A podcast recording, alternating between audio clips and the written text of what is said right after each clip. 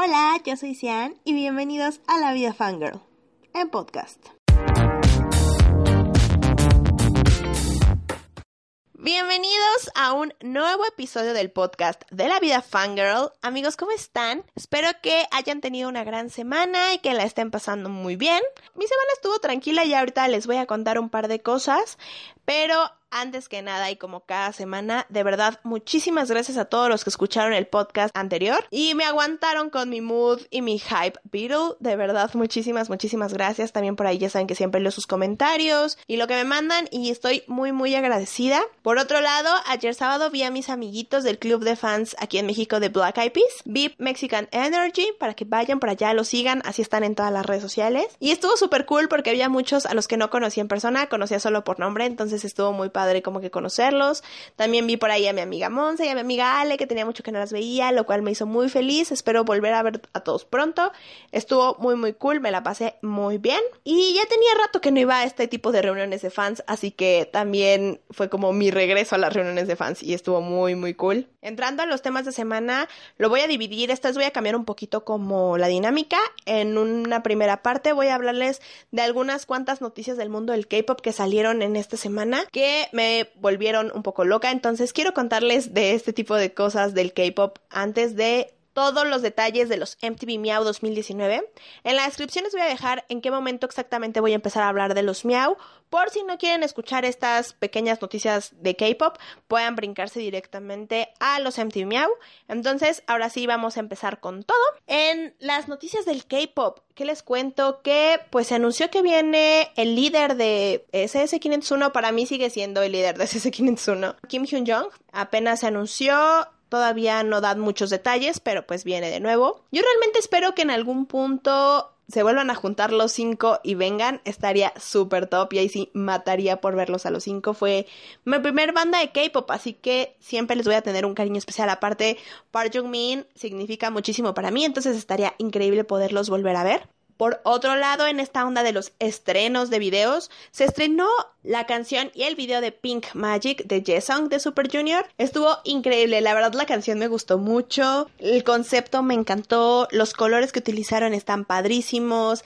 Aparte, por ejemplo, esta parte del video donde sale Q y Donge me encantó, fui muy muy fan. Entonces, me gustó muchísimo el video, si no lo han visto, pues está en YouTube, ya saben, todas las plataformas. Está increíble, me encantó la canción, muy top. Siguiendo con los estrenos del K-pop, también el grupo Red Velvet sacó su canción Simsalabim, si no mal recuerdo se llama así. Personalmente la canción no me gustó, no fue como que mi gran hit. Ellas se ven guapísimas en el video, está muy padre, me gustaron también las escenografías, o sea, como que siento que todo estuvo cool, pero la canción no me gustó para nada, entonces no es un video que volvería a ver pronto. Hay veces que veo los videos dos o tres veces para tener como una mejor opinión, pero esta vez la verdad es que la canción no me gustó, así que no quise volverlo a ver. Ellas ven muy bonitas, si les gusta Red Velvet quizás les guste, por ejemplo a mi hermana le gustó mucho la canción, a mí no, pero pues miren.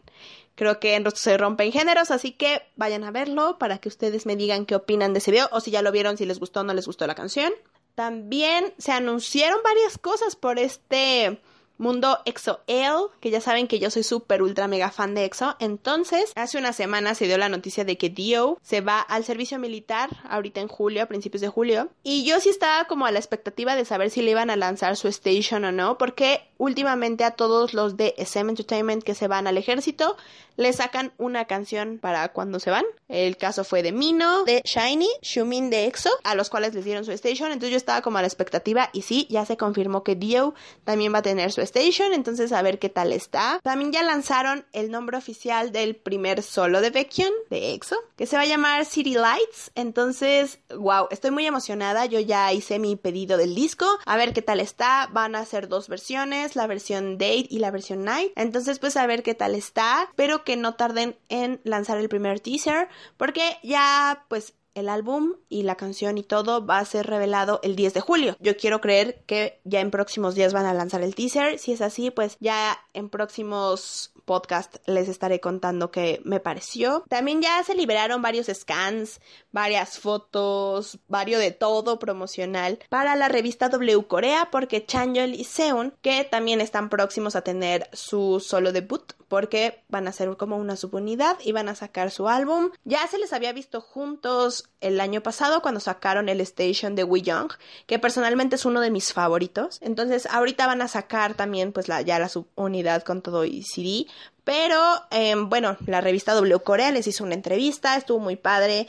Por ahí tuve la oportunidad de hacer la traducción al español de las partes de Chanyol, porque bueno, creo que ya les había contado. Y si no, también toda mi historia con EXO está en mi canal de YouTube, La Vida Fanger, por si gustan irlo a ver. Pero bueno, Chanyol es mi ultimate bias. Entonces me tocó traducir a mí la parte al español de esta entrevista, la cual está muy bonita, muy inspiradora. A mí me encantó. Aparte, bueno, Chanyol siempre tiene como esta onda de amor la música que se nota siempre. La entrevista estuvo muy cool. Ellos se ven guapísimos en las fotos, están cañonas. Todos los promos que ha hecho la revista, la verdad, se la rifaron. Y ya estoy súper, súper, súper emocionada para que ya digan una fecha de cuándo se va a lanzar, pues su disco o la canción promo, o también que saquen un teaser, lo que sea. Yo creo que va a ser obviamente después que el de Baekhyun, así que pues igual ya a finales de julio estaremos teniendo como más info. Por parte de las promociones de la serie de Stranger Things, que es la tercera temporada, si no mal recuerdo, dos de los actores viajaron a Corea para hacer promo y estuvieron acompañados de Kai Suho, eh, igual de EXO, y estuvo padre, estuvieron subiendo muchísimas fotos, algunos stories, estuvieron haciendo como varias cositas para los promocionales, también fueron pues a la alfombra roja y tal, así que estuvo muy cool, las fotos están muy padres, justo Suho hace unas horas subió sus fotos con ellos, entonces estuvo súper, súper cool. Y bueno, con esto cierro como este pequeño bloque de noticias coreanas. Es que quería hacerlo en el catch up, pero la verdad eran como muchas cositas que quería platicar, así que preferí hacerlo como ahora en este mini formato de noticias flash del K-pop. Cuéntenme si les gusta, así para seguirlas haciendo. Y pasando al siguiente tema, ahora sí vamos a hablar de los MTV Meow de este año. Les cuento que generalmente ha sido siempre un show conseguir los boletos para mí, para mi hermana porque a veces nos enteramos tarde o apenas recién tiene que este es nuestro cuarto, quinto año, si no mal recuerdo, de asistir a los Miau. Al principio no sabíamos bien cómo era la dinámica, ya después ya le fuimos agarrando la onda.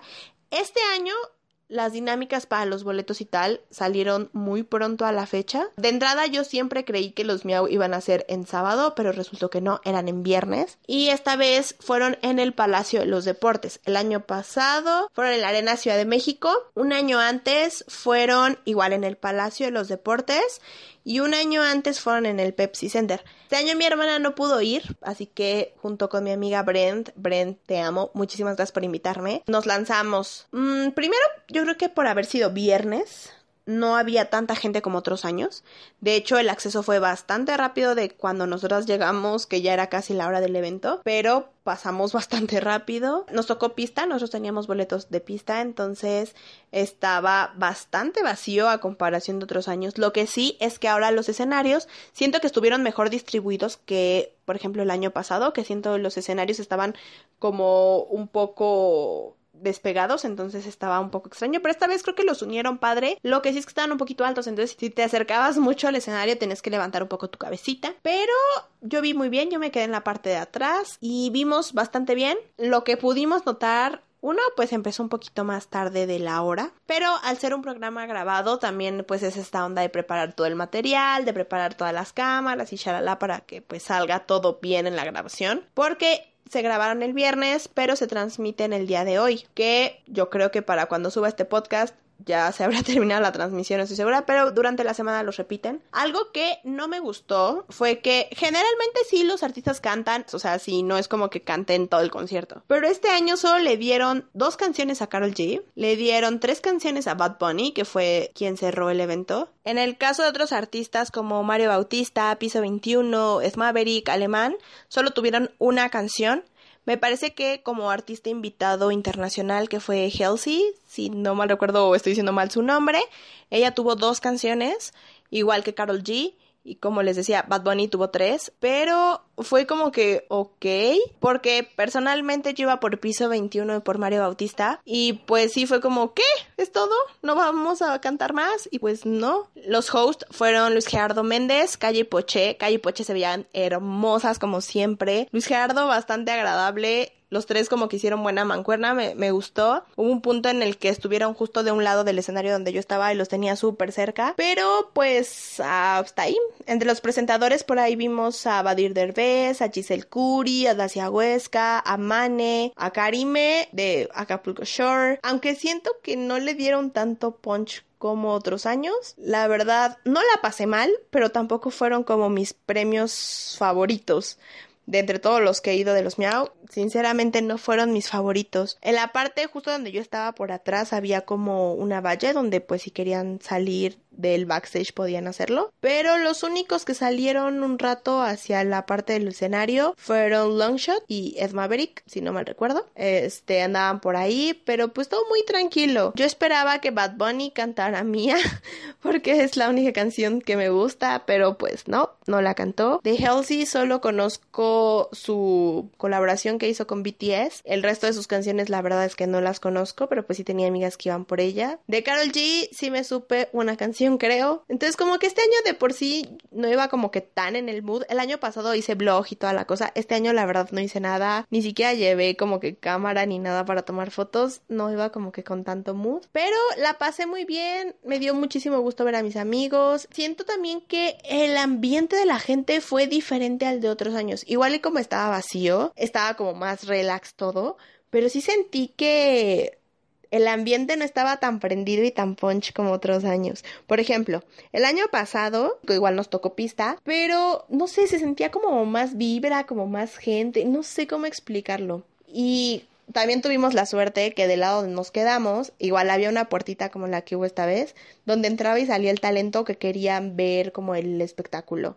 Entonces, pues pudimos ver a muchísimos influencers, por ahí estaba Expania, Gerudito, Guavir. También vimos a Yayo Gutiérrez, a Pau Tips, a Mario Selman. O sea, la verdad es que estuvo muy padre. Hasta uno de los primos de los chicos de Akashore nos regaló de sus bebidas. Fue muy divertido. El año pasado sí tuvimos muchísima suerte porque la gente salía y veía y grababa y así. Entonces estuvo súper padre. Este año no pasó, todos estuvieron en el backstage. La vez pasada, la alfombra fue afuera. O sea, los fans sí podían ir a ver la alfombra. O sea, tenías que tener tu boleto para el evento, pero una vez que accesabas a la arena, ahí podías ir a ver la alfombra. En la alfombra yo alcancé a ver a Sofía Reyes y a J Balvin. Pero este año la alfombra fue privada, solamente para medios. Bajaban de la alfombra y los metían directamente al backstage. Eh, que era donde estaba como la fiesta y hasta ahí. Entonces, pues no, tampoco hubo como gran interacción por esa parte. Generalmente, como es en sábado, me da el chance de llegar más temprano, ir como al estacionamiento, a ver qué onda y así. Pero pues este año no, salí del trabajo y me fui directamente al Palacio de los Deportes. Así que no, esta vez no vi nadie. Como que no sé si eso también nos bajó mucho el mood, la verdad, no estoy tan segura, pero siento que eso nos bajó mucho el mood. El primer año que fuimos, me acuerdo perfecto, vimos a DNC, esa vez íbamos por DNC, pero creo que ha sido uno de los mejores años porque, por ejemplo, abrió J Balvin, estuvo Maluma, estuvo Jessie Joy, estuvo CD9, estuvo um, Mon Laferte, Café Tacuba, no, Café Tacuba es el siguiente año. O sea, neta, estuvieron muy buenos esos premios. Al siguiente año vimos a Natalia Furcade, estuvo Café Tacuba, ese año estuvo Iggy Azalea. El año pasado, por ejemplo, estuvo J Balvin de nuevo, pero con Liam Payne. Entonces también estuvo súper cool. Como que en todos los años yo me la había pasado increíble por los artistas. Y este año siento que también les faltó. Como que sí necesitaban un artista fuerte, fuerte, fuerte, fuerte para como jalar más gente. No sé si también por ahí hubiera estado esta onda de saben que no se van a armar y a la mera hora sí se armaron. Porque sí se notaba un poquito desorganizado a comparación de otros años, ¿eh? Sí, sí lo noté. Igual como les digo, siento que por haber sido en viernes y no en sábado, la gente fue muy poca. O sea, de las que fueron el año pasado a este, siento que era como la mitad. O sea, sí se notaba luego, luego que faltaba muchísima gente. Vi la alfombra, bueno, las fotos de las alfombras. Este año como que vi looks más atrevidos o como con colores más llamativos o looks más llamativos que otros años. Entonces estuvo padre. Y la verdad es que también creo que los MTV Meow son el evento más inventado del año porque digo, entiendo que la gente que va como invitado especial, pues sí, se tienen que lucir en la alfombra, en las fotos y todo el show, es algo muy normal. Pero entre los asistentes me da muchísima risa porque real, nunca falta la inventa que va en el taconazo, que luego se enoja porque le empujan, que llevan el outfit súper exagerado, ¿saben? Que está divertido y a mí me da muchísima risa. Es como, ah, ok. Yo siempre trato de ir como lo más casual posible porque pues son muchas horas parada, estar en general, si es un show. Y digo, no manches, o sea, ya quisiera yo venir en tacones. No quiero pensar cómo terminan esas pobres mujeres. Pero me da risa, o sea, simplemente pensar que es como el evento más inventado del año. Por ejemplo, en festivales, pues siento que uno de los más inventados es el EDC. Pero es el mood, ¿saben? O sea, no sé. Es, es divertido verlo desde, ese punto de vista. Entonces, bueno, prácticamente eso fue todo lo que hubo en los MTV Hay veces que yo he visto que hacen como activaciones afuera y así. Esta vez llegamos como que ya casi a la hora del evento. Yo no vi nada, esta vez sí no vi nada, ni siquiera el letrero. El año pasado había un letrero afuera que era como el hashtag y pues podías tomarte fotos ahí toda la onda. Pero este año no, ¿eh? Y tampoco vi nada brandeado, sí, sí lo vi muy, pues, muy X. No sé si tenga algo que ver, bueno, sea, la falta de presupuesto o poca planeación, que es raro, pero no lo sé, la verdad. No conozco a nadie que esté involucrado en la organización del evento, así que pues no sabría decirles, eso solo son teorías mías como alguien que ha asistido ya por un año más a estos premios Justo ya deben de estarlos pasando en la tele cuando estoy terminando de grabar esto, que es terminando de grabar tardísimo. Pero durante la semana seguramente lo van a repetir. Así que bueno, cuéntenme si ustedes fueron, qué les pareció, si concuerdan conmigo en algunas cosas, si también creen que le faltó, que fue diferente a los otros años. Cuéntenme, cuéntenme, yo aquí los leo en todas mis redes sociales, Facebook, Twitter, Instagram, YouTube como La Vida Fangirl. Si están escuchando esto por Spotify, recuerden que también estamos en iTunes, así que en cualquier lado me pueden encontrar, me pueden escribir para que me cuenten qué piensan, ya sea de las noticias de K-pop que les hablé al principio o de los MTV Meow. Pues bueno, por mi parte sería todo. Muchísimas gracias por escucharme. Muchísimas gracias por haber estado una semana más aquí. Les mando un fuerte abrazo a todos. Espero que tengan una increíble semana y nos escuchamos para el siguiente episodio. Bye bye.